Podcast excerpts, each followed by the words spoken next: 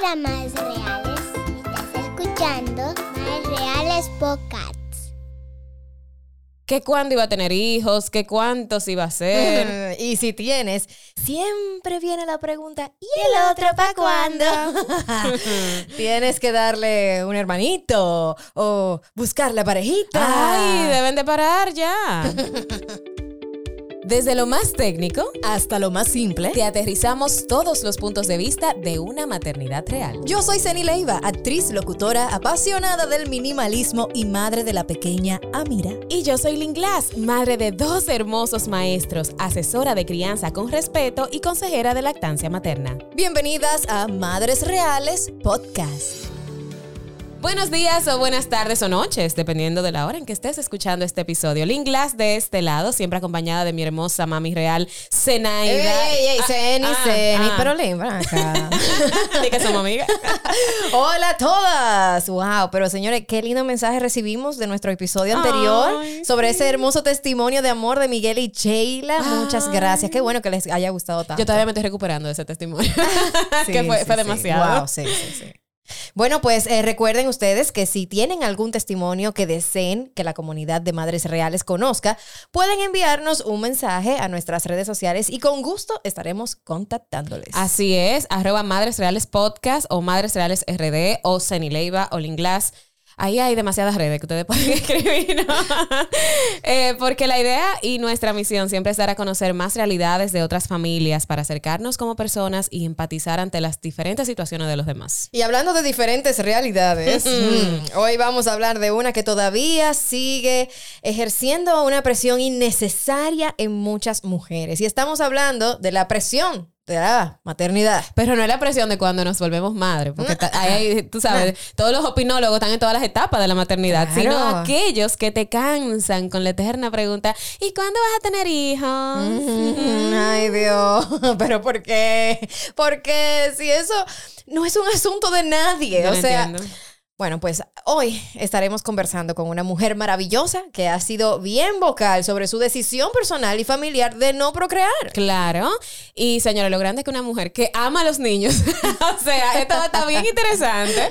Ella es Scarlett Balbuena, es madre de una hija canina y de dos hermosos hijastros. Además, es dula posparto certificado. O sea, que ya ustedes se pueden imaginar lo que a esa mujer le gustan los bebés. Ujú, Trabaja con bebés, le gustan los bebés y de hecho es incluso parte del grandioso equipo de Baby Time.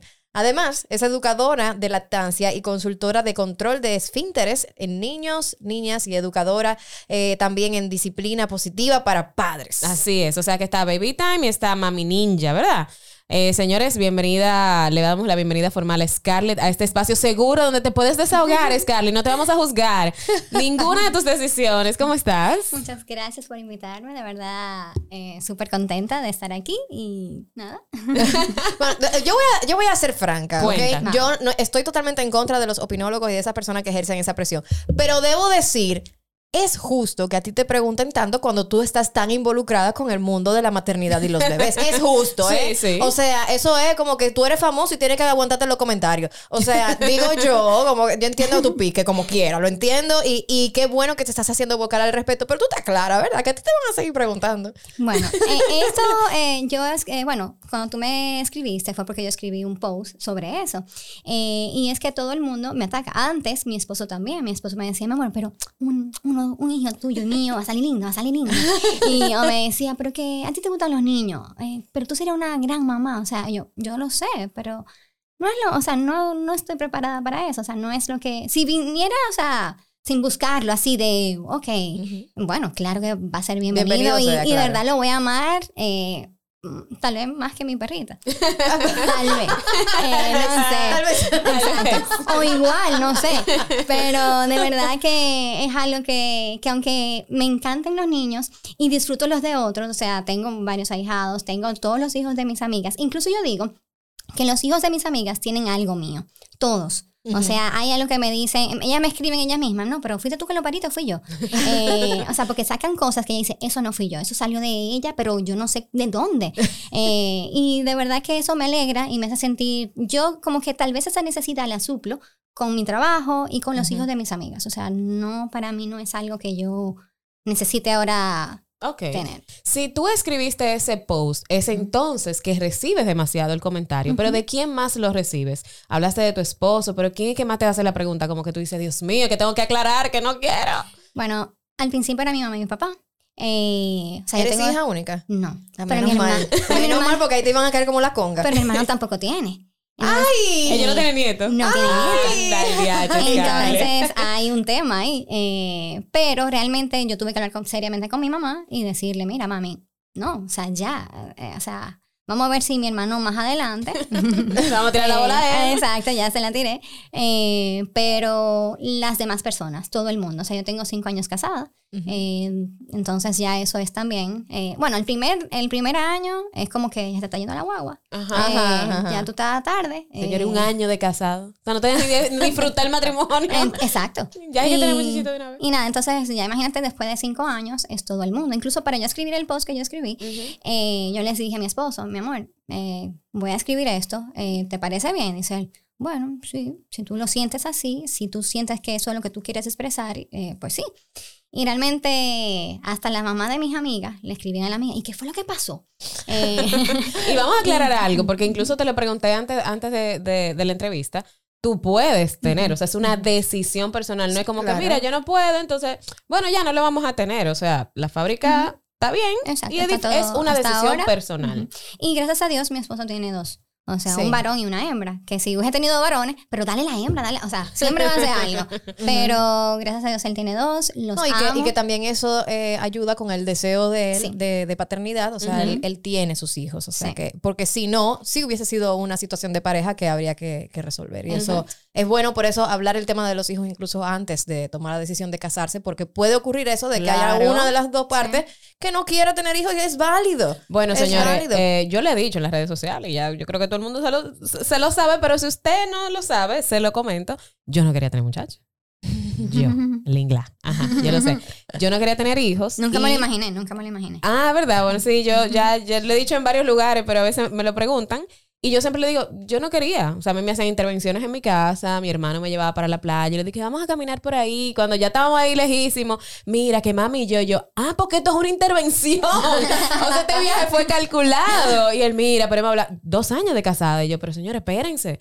Pero dentro de mí, yo realmente como que no tenía ese instinto materno desarrollado, como que no estaba en mi mood board, como que yo siempre dije, ok, colegio, universidad, maestría, y después, y trabajar, y después como que, ah, es que lo que va ahora es los muchachos, pero, pero yo no quiero. Sí. Entonces, yo lo, yo lo estoy viendo cada vez más en mujeres de nuestra, de nuestra edad que vocalmente dicen, o no quiero, o no estoy preparado, déjeme tranquilo y dejen de, de preguntar. ¿Tú lo ves así en tu, en tu entorno? Eh, mayormente sí. Eh, incluso ahora, eh, después que tengo la perrita, porque tenemos una perrita hace dos años, ella llegó a nuestras vidas sin buscarla también, o sea, fue algo que eh, muy lindo, de una Ujú. forma muy linda, eh, que voy a obviar en este podcast, pero eh, fue muy linda. Entonces, eh, ella yo creo que también ha suplido como que esa necesidad de mi esposo, o sea, mi esposo tampoco quería un perrito y como que él no estaba muy en eso, después como que sí, después que no, que sé qué, y comenzamos a investigar de la raza y bueno, nos enamoramos de ella. Y ella es nuestra bebé. Entonces, ahora la, mi mamá lo que dice, en vez de tener un perro, mejor que se dedique a un, a un muchacho. Entonces, eh, cada vez que yo comienzo, pongo cosas como, yo, bueno, con Jessica, Jessica Fiallo, yo hice un, un post también con, los, con el hijo de ella, con Charles. Yo puse muchas fotos, ella me mandó muchísimas fotos y yo puse similares fotos de que el bebé de mi amiga y, Y mi bebé. Exacto. Entonces, eh, fu- fue como que ella en el car seat, eh, él en un car seat. eh, y comencé a buscar como foto con, con bandana y él con un babero. Y así comencé. Entonces, todo el mundo me dice como que deje a Sati, Ujú. a, a la perrita, y luego que tenga, que me ponga a buscar mejor. Entonces, no es suplir la necesidad, sino que ella ha llegado y yo soy muy una persona como que si yo tuviera un bebé, yo no sé, o sea, yo, yo quisiera que fuera como todo, y no va a ser así, como todo, no perfecto, Cuadrado, pero, cuadrado. ajá. Eh, y eso me estresaría mucho. O sea, yo tampoco podría tener dos perritos juntos, o sea, eh, me estresaría demasiado. O sea, yo tengo a ella y ella como que ya está todo... Tú estás Bien. consciente de la, la capacidad y las limitaciones también que- Claro. que, que Claro. tú tienes y, y estás actuando en base a eso y es Ujú. muy responsable de tu parte. Porque de verdad es algo que yo siempre que converso con amigas, algunas que no han tenido hijos, o otras que sí, digo, ahora que yo soy madre, Ujú. em, puedo entender la decisión de una mujer de no tener hijos. Completamente. Y aunque también puedo entender la, la decisión de haber tenido hijos y enamorarse en el camino, porque yo viví también, eh, parecido al caso de Lynn, que o sea, yo al principio tampoco era que estaba muy entusiasmada. Yo duré cinco años de matrimonio y después, después de mucha eh, insistencia de parte de los suegros, de mis padres y de todo el mundo que vivía preguntando siempre lo mismo, no sé por qué, cuál es el afán de verdad, no es la vida de ustedes, o sea, de verdad, como que yo puedo entender todavía la familia, pero el resto del pueblo, te Como que se te va la guagua, ¿qué le da? O ¿Qué- sea, usted no sabe lo que está pasando a esa persona. Eh, usted no está en los zapatos, usted no sabe si hay algún tema médico, si hay algún tema personal. Usted no sabe, no haga esa pregunta. Claro, después que caí ya en el mundo de la maternidad, eh, o sea, me volqué completamente en ella y me enamoré y, y podría recomendárselo como recomiendo también un buen restaurante, ¿sabes? Como que, Un "Hey, perrito, mira, esto, esto, esto es bueno, o sea, esto realmente, pero es duro, es muy duro y es hay mucha responsabilidad en el medio Así que dependiendo del el estilo de vida de cada quien y de la capacidad también de cada quien, eh, emocional, cognitiva, eh, lo, lo que sea, hasta de paciencia, o sea, Claro, óyeme, no es para todo el mundo. claro. Y Si no usted es no va a para- traer de responsablemente un niño a este mundo, eh, eh, como tú dices, mira, yo ahora mismo no, no. O sea, ahora o después, o no sé, no quiero, no, no me interesa. Y yo estoy segura que ella sería, por supuesto, una excelente Ay, madre. Y ella sabe que también, porque es verdad, o sea, tiene Por lo- más experiencia de lo que tú y yo tuvimos cuando tuvimos muchachos. Claro. Eso me Pero- dicen mucho, eso me dicen mucho, pero por ejemplo también, eh, eso de que ustedes son responsables, o sea, maternamente, también yo soy, tra- trato de ser una madre canina responsable, porque para Sí. las dos cosas, o sea, eh, un perro también es un bebé, casi Claro. o sea, hay que enseñarle control de esfínteres, hay que, eh, trato de ser responsable cuando voy a, a lugares, de que no se te acerque, o sea, todo es un proceso. eh, como es con un, niño, ah, también es con un perrito. Entonces, Sí. realmente yo también conozco, como tú dices, mis limitaciones y yo trato de, de ser responsable con lo que... Claro. Y no es que si no llega, o sea, si llegaría, como te digo, una sorpresa, bueno, pues... Sí. Pero... pasó? Yo, yo sigo queriendo a mi perrita, pero definitivamente pasó a un segundo plano. O sea, eh, no se puede, como tú dices, es difícil porque tienen también necesidades, necesitan Claro. cariño, necesitan atención. ¿no? Un perro, y ojo, también, por favor, un perro no es un adorno, ni una chulería para tener en la casa, Ujú. es una responsabilidad. Claro. Es un animalito que merece también cuidado, respeto, o sea, hay mucho cariño. A mí me encanta porque conocí una, a unas personas que son entrenadores, pero ellos no se llaman entrenadores, no les gusta. Eh, eh, y- Educadores. Y, valga, sí, educadores, valga la cuña, Caruna, eh, es una pareja de, de amigos, ellos no son, no son pareja entre ellos, pero el abordaje de ellos con los perros es así como crianza respetuosa. Yo, lo- yo los estaba escuchando y yo, por ejemplo, el, el- el perrito se está haciendo pipí en otro lado. No, no, no, eso es culpa de, de- de su dueño porque no puso lo que tenía que poner. O sea, es el dueño que tiene que estar consciente de cuáles son las limitaciones del desarrollo del perro. Y yo, ¡ah, me encanta, me encanta, vamos a traer un día. Pero, Scarlett, ¿qué tú le dirías a esas personas que te dicen, eh, una familia de dos con un perro, es familia? O sea, una pareja de dos, porque eso, mucho, eso lo dicen mucho. Una pareja sin hijos, eso no es una familia. Es una pareja hasta que lleguen los niños que van a ser familia. Y eso me hace sentir tan mal. Pero digo, Sí. claro que no. El número no define la familia. O sea, ustedes son una familia. Y que quede eso claro. ¿Cómo te hace sentir eso cuando tú recibes tal vez esos comentarios? Bueno, me hacen sentir muy mal, muy, muy, muy mal. Realmente yo siento que cada quien debe respetar porque uno no sabe la situación de la otra persona.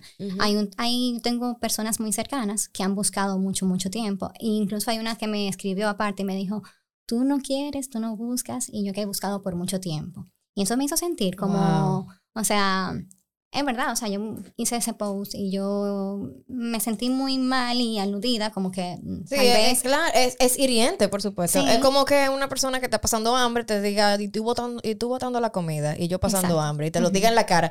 Conchole, qué feo. Sí, y además tu situación, o sea, tú no, tú no tienes que buscar bebé para que ella se sienta bien. Esa es tu decisión, tu familia, tu situación. O sea, son cosas completamente distintas. Y, y precisamente, o sea, eh, no solamente hablemos, o sea, tocamos el tema de que si las capacidades, las limitaciones, que lo que sea, pero independientemente de eso, es lo que tú dices, es una decisión. Claro. O sea, yo que ya ahora sé que, que- que puedo ser madre, que soy capaz de, de cumplir mis responsabilidades y de llevarla eh, sacrificados y todo eso, pero sé que puedo. También yo me imagino con haber tomado la decisión de no ser madre y también me imagino un panorama feliz, eh, Claro. haciendo muchas otras cosas y, mu- Claro. y muy bien. Entonces, al final fue una cuestión de decisión y eso hay que respetarlo. Claro. totalmente. ¿Qué, qué tú le, ¿Qué tú le respondiste a esa amiga? ¿Qué tú le dijiste? Que yo me sentí mal por, por ella. E incluso yo he tenido clientas que han buscado bebés por mucho tiempo y, y han perdido muchos bebés. Traté de también mediar la situación y que esa persona, que es amiga mía, hablara con esa clienta. Le pedí permiso a la clienta, mira, ella te puede llamar. Ella nunca la llamó. Pero te digo, o sea, trato de, de buscar la vuelta para que esa persona trate de, o buscar también ayuda, porque eso también es un duelo, eso es un duelo. Eh, una pérdida o buscar, buscar y buscar y no tener también es algo que, que se queda ahí y es un duelo. Claro. Entonces, en lo ideal sería buscar ayuda si se siente tan mal y tan... eh, si es algo negativo que te, que te arrastra. afecta, claro. Sí, sí. ¿Qué tú le quisieras decir a los opinólogos, a la gente? A ver si deja de hacer la pregunta, a ver si te dejan tranquila. ¿Qué tú quisieras decir que tú realmente no pusiste en ese post por diplomacia, pero que tú te quieres sacar de adentro? Dilo aquí, que nada más tenemos un par de miles de seguidores y de, y de- y de escuchas, pero ¿qué tú le quisieras decir a esa gente? Como, a ver si de verdad, como que llevan a la gente más suave. Bueno, realmente ellos no tienen, el, tener un bebé es, es cosa de dos. Entonces el tercero ya es, eh, está extra. O sea, yo traté de escribirlo, pero no, eh, en Instagram no me permitió tantas letras. Entonces realmente creo que es cuestión de dos. Usted, la opinión de usted no, no va. O sea, y, y la crianza también es algo que es papá y mamá, es el que, el que tiene que, los que deciden. Entonces, si nosotros estamos ya con nuestra opinión creada de que ya se- somos una familia como, como la somos, ya pues yo no creo que los demás son demás. Eh, Y que respeten, que respeten mi decisión, la decisión de los demás. Incluso, mira, de verdad yo no sabía que iba a tener tanta, tanta buenas vibras con ese post. O sea, tanta gente que me escribió, tú tienes razón, que me escribía mensajes por separado y yo decía, wow, ah, mira ella, wow. Y gente que yo tenía años que no, que no hablaba, eh, me apoyó muchísimo y me hizo sentir muy, muy, muy bien. Ese apoyo es el que se, yo creo que debería tener Claro. todo el mundo. O sea, aguántese. Eh, Claro. Yo entiendo y, y con tanta gente sensible que hay ahora mismo también Ujú. por, por todas las eh, opiniones, de, todo, de todas las índoles, yo vuelvo y repito lo mismo, señores, lo importante es respetar, respetar independientemente de la raza, de la religión, de la, el género, de, de lo que quieran y de las decisiones que se tomen de familia. Respete, viva su vida feliz y deje vivir al otro también feliz. Así O es. sea, tengo, eh, como dije anteriormente, tengo amigas que también no, no les entusiasma mucho la idea de ser madres. Y yo que soy madre, en vez de decirle, ay, pero eso es lo más, si le digo, es lo más bello que me ha pasado en la vida. O sea, es retadormente bello. Pero. Pero, Pero para ti. pero para Esa es mí. tu decisión, es- esa ha sido tu experiencia. Y yo se lo digo, mira, ha sido muy bonito, pero también es bien difícil. Así que si tú quieres hacer eh, otra cosa, pues te lo aplaudo. Qué bueno que tomaste esa decisión y que fuiste sincera contigo misma. Y Así eso mismo es. te lo digo a ti. Qué bueno. Hay mucha gente que también me ha dicho eso. Tú sabes mucho. Tú no sabes lo que es tener un muchacho 24-7. Mira, tú eres inteligente. O sea, también hay gente que Tú también me cliente y lo devuelve. y, y realmente también he sentido ese apoyo, de esa, de esa forma como me lo dicen, que yo me río, porque imagínate.